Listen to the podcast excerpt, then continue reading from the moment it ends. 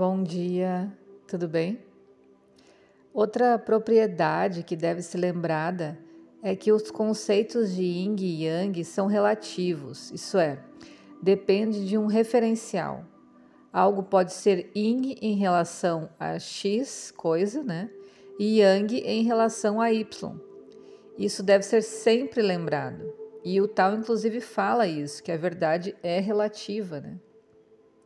Muitas publicações são prósperas em listas de que Ying é do que é Yang.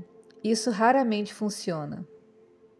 Ou seja, aparecem, a gente vê uh, na internet listas dizendo o que, que é Ying e o que, que é Yang. Mas o Ayurveda fala algo como quando existe uma doença, quem é o doente? Então, essa visão do que é yin, do que é yang, é relativa à pessoa que está vivendo isso, que está passando por isso. Então, a gente tem que ter muito cuidado para não generalizar. Se a gente olhar para a água líquida, comum, por exemplo, né? Ela é yin ou yang? Se a gente comparar com o gelo mais denso, será yang. Se a gente comparar com o vapor mais tênue, será ing. Mas tudo é água. Dessa forma, a natureza de alguma coisa será definida sempre pela comparação com um referencial específico. E normalmente, se não todas as vezes, o referencial é a pessoa que está olhando. Então, se a gente comparar isso e pegar o gelo, a gente pode considerar o gelo ing comparado com a água normal, que seria yang, até porque o gelo está parado e a água normal tem movimento. Agora, se a gente pegar a água normal, ela se torna yin quando comparada com o vapor que vira yang.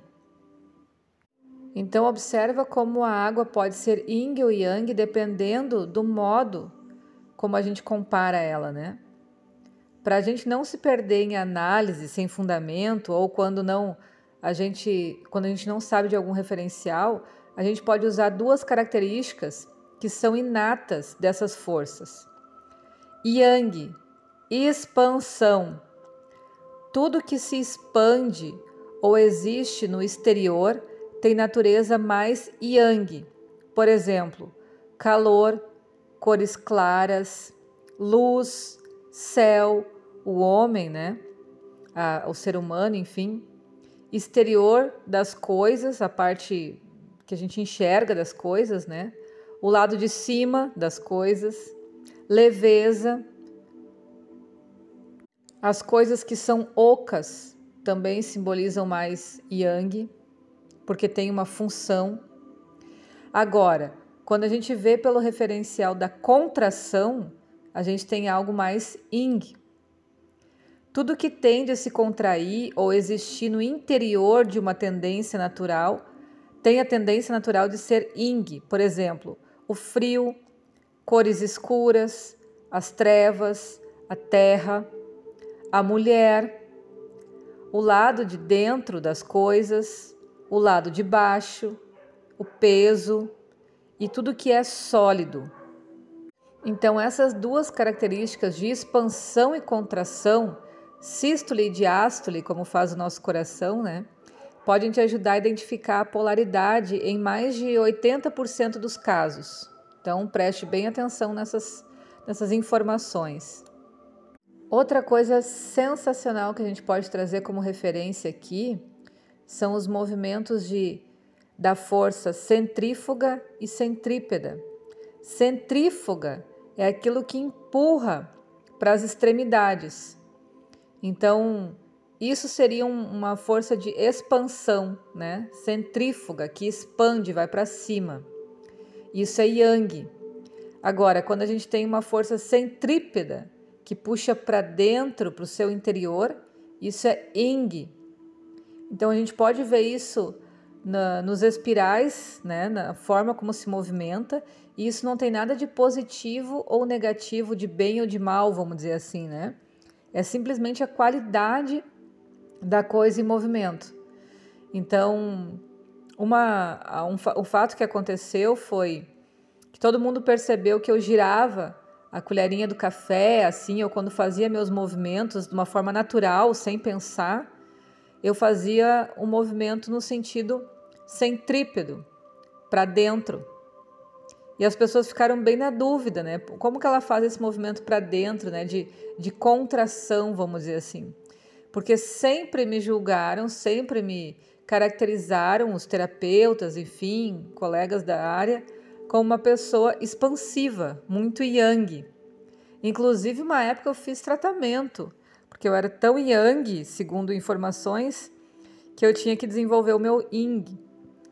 Então, é muito relativo a gente perceber como que a pessoa se comporta do lado de fora e como ela é naturalmente.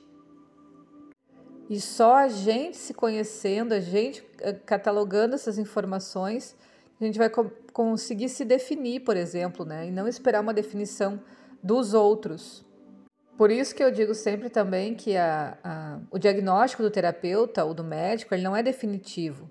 Ele é apenas mais uma informação para você colecionar aí e você tomar as suas atitudes, as suas conclusões sobre o seu processo, né?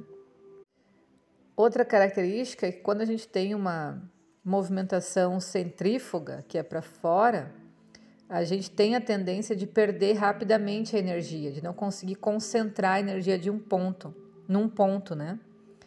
Uh, então, normalmente as pessoas ficam mais cansadas, enfim, né? Se, se doam demais. E quando a gente tem um movimento centrípedo, a gente concentra a energia num ponto. O foco fica muito mais fácil também. Ok, e aí a gente pode falar também sobre os cinco movimentos. Os cinco movimentos, o Xing, é uma das bases da filosofia taoísta. Esse conceito é mais conhecido popularmente como cinco elementos, embora essa denominação esteja incorreta. Mas algumas vezes a gente vai ter que recorrer a ela por ser mais familiar a, a gente do Ocidente, né? Falar de cinco elementos em vez de cinco movimentos. Isso decorre porque os primeiros ocidentais a tomarem conhecimento desse conceito o compararam com os quatro elementos primordiais dos alquimistas europeus, que julgavam todas as coisas formadas por uma combinação de terra, ar, água e fogo. Na verdade, o Xing trata de interações energéticas e suas mutações, recaindo sobre os conceitos primordiais do I Ching, né? Por isso que a gente falou dos livros lá do início também. É um conceito fundamental dentro das práticas taoístas, estando presente nas artes marciais, medicina, harmonização de ambientes, astrologia e outros. Os cinco movimentos são madeira, metal, fogo, água e terra. Isso a gente aprende na, no primeiro encontro ou ali nos primeiros encontros uh, dos grupos de estudo taoísta, né? Sempre a gente vai aprender sobre os órgãos do corpo, uh, quais são os, os valores que estão relacionados a cada um desses movimentos. Cada um deles expõe uma maneira de ti se manifestar, da sua natureza, né? O fogo é um ti que se alastra, a água é um ti que flui, a terra é uma energia estável, o metal é uma energia aguda, cortante, a madeira é uma energia que cresce, se expande. Essas qualidades estão presentes em tudo, em maior ou menor grau. Por isso, quase tudo que existe no universo pode ser classificado dentro de um tipo de movimento, pois a energia não permanece nunca parada. A tabela a, que a gente pode estudar é uma pequena amostra dessa classificação de coisas materiais ou não, né? Preparados? Então, eu vou falar um pouquinho sobre essas tabelas aí de estudos. As estações a madeira está relacionada à estação da primavera, o fogo, à estação do verão, o metal, à estação do outono e a água, à estação do inverno. Quando a gente olha para o clima, se tem vento, a energia é da madeira, se tem calor, a energia é do fogo, se tem terra, a energia, se tem umidade, né? A energia é da terra. Se tem secura, a energia é do metal. Se tem frio, a energia é da água. Os órgãos, fígado está relacionado à madeira, coração relacionado ao fogo, o baço relacionado à terra, pulmões ao metal e os rins à água. As cores: o verde relacionado à madeira, vermelho ao fogo, amarelo à terra, branco ao metal e preto ou azul escuro à água. Atenção agora, as emoções: raiva relacionada à madeira, alegria relacionada ao fogo, preocupação relacionada à terra, tristeza relacionada ao metal e medo relacionado à água.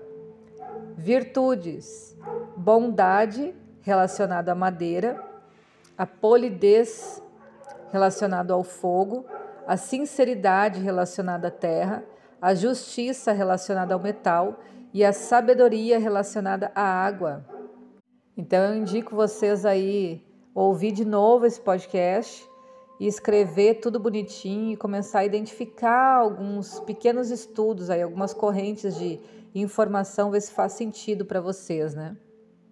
Ok? No próximo áudio a gente fala um pouquinho mais sobre isso. Beijo e até mais.